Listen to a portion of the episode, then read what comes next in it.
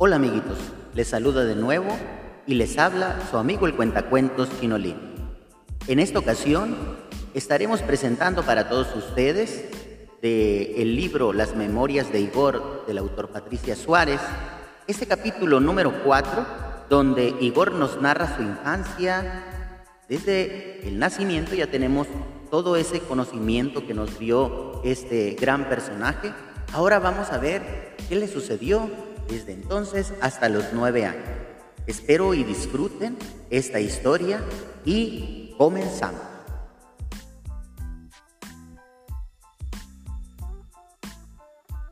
Hola, soy Igor.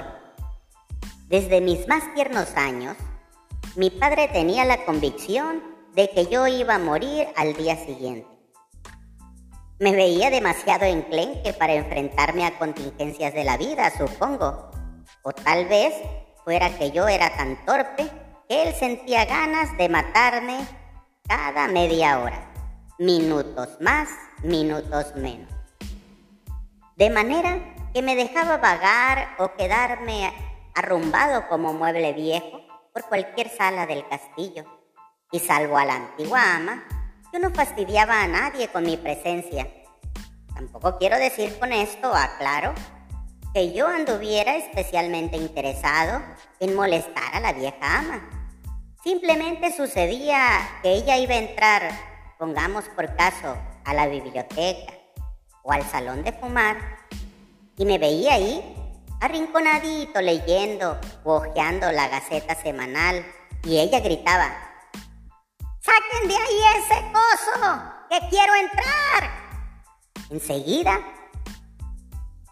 Corrían a mi encuentro mi madre o la cocinera. Me tomaban entre sus brazos y me sacaban de la habitación. Ni siquiera me atrevía yo a salir corriendo cuando veía a mi antigua ama, por, por temor de chocarme con sus faldas y enredarme en su polizón, y que ella me desenredara a patadas con esas botas bravas que usaba, eran capaces de dejar paralítica a una cebra en mitad de la sabana. La raza de los amos es muy peligrosa. Más adelante me explayaré sobre este punto, pero en mi propia experiencia puedo decir que son todos, o casi todos, caprichosos, tiránicos, crueles, fusilánimes, cambiantes y traidores. Cuando tenían un buen día con uno, venían y nos llenaban de mieles y se definen como sentimentales. Mas de una vez oí al amo decir al monstruo, entre caricias falsas, que él es un sentimental. El pobre monstruo podía ser poco instruido, pero no es tan idiota, así que tampoco le cree. ¿Y qué es un sentimental? Un ser que movido por un solo sentimiento, hoy aboga por la monarquía y mañana quiere destruir el mundo a bombas. Hoy considera amada a una fulana porque es rubia y sencilla, y cuando la fulana, si tiene dos dedos de frente, reaccione con frialdad a sus embates de su pasión, la abandona por otra menguana, cualquiera que sea morena. Y las morenas, diría el sentimental siguiendo sus miserias conveniencias, son mucho más ardientes que las rubias. Puedo decir que mi infancia fue feliz. Este concepto de felicidad en general me pone el mechón de mi pelo de punta porque nunca hay acuerdo sobre qué cosa es la felicidad. Y la gente anda muy confundida y mezcla todo. Hay quien dice que la felicidad es el ser amado y correspondido en sus amores. Hay quien dice que es la salud o la longevidad. Y hay quien dice que es la riqueza o la bonanza. Y por último, un concepto muy difundido sobre si existe la felicidad o asumo es la ausencia de dolor. De acuerdo, no resolvamos ahora este concepto. Dejémoslo para más tarde. Durante mi infancia no gocé el amor de mi madre ni de mi padre. Ya entonces había nacido mi hermanito Sacha, que era rubio y bello, y lo llamaban el perfecto. Ni tuve amigo al mundo hasta los 10 años, que fue cuando entré en amistad con Búho del Bosque, un ser muy encantador. Prácticamente nadie se acordaba de mi existencia y si no hubiera sido porque yo exigía mi plato de comida a la hora prevista, todos habrían pensado mm, que yo no solamente no existía o que soy un mal sueño, consecuencia de un plato demasiado fuerte que mi madre cenara una noche destemplada. Mi existencia se reduciría a meterme en la biblioteca y a revisar los libros del amo, con la excusa de que los estaba desempolvando. Y así fue como aprendí las lenguas clásicas, incluidas el sánscrito y el árabe.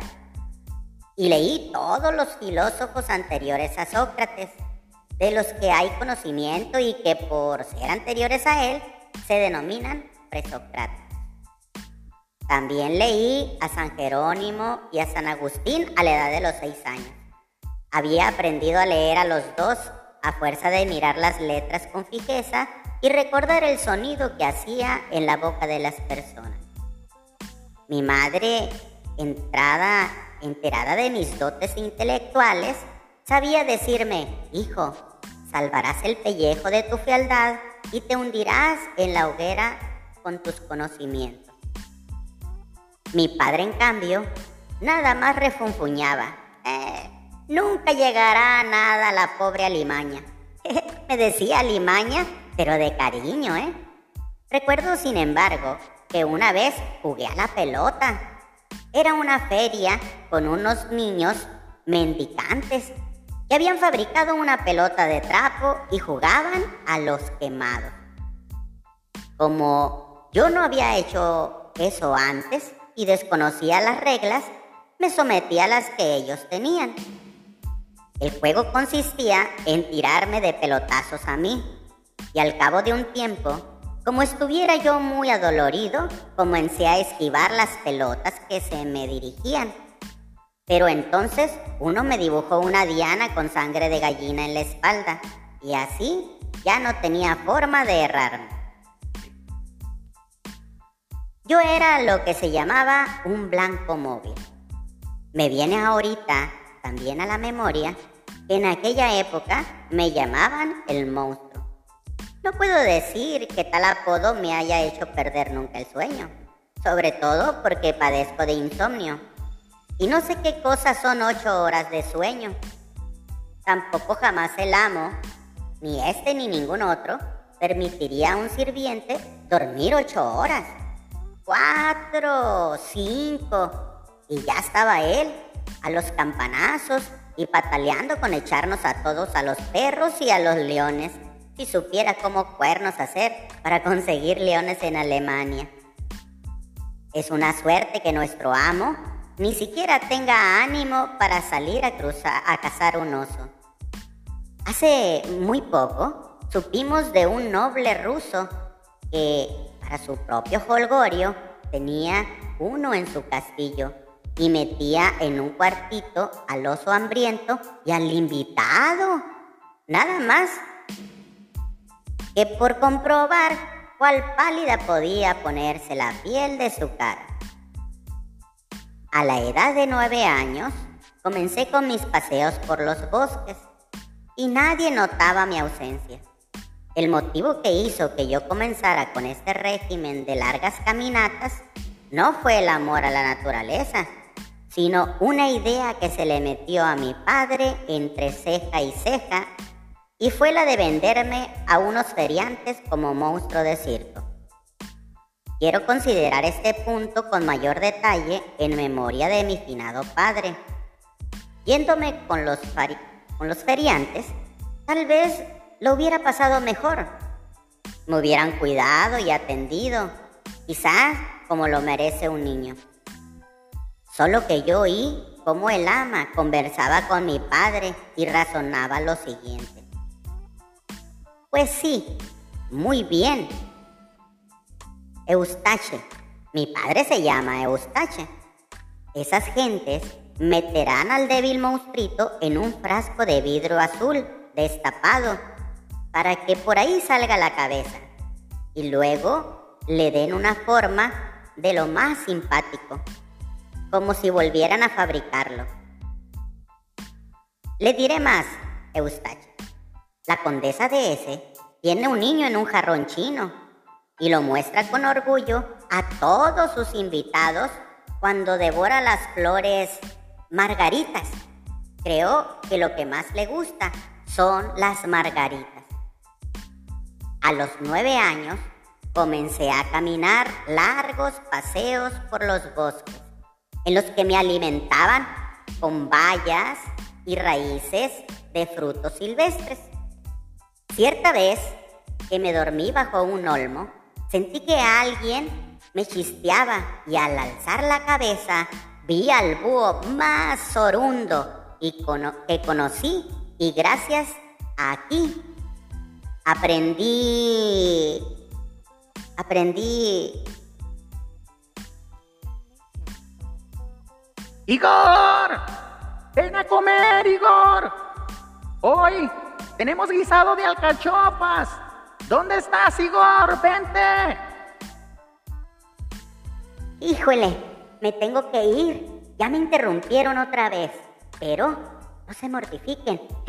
Luego les comento cómo estuvieron las alcachofas de la niña, porque a ella le tocó cocinar. Nos vemos. Hasta la próxima. Bien amigos, esta es entonces el capítulo número 4 de esta historia, Las Memorias de Igor.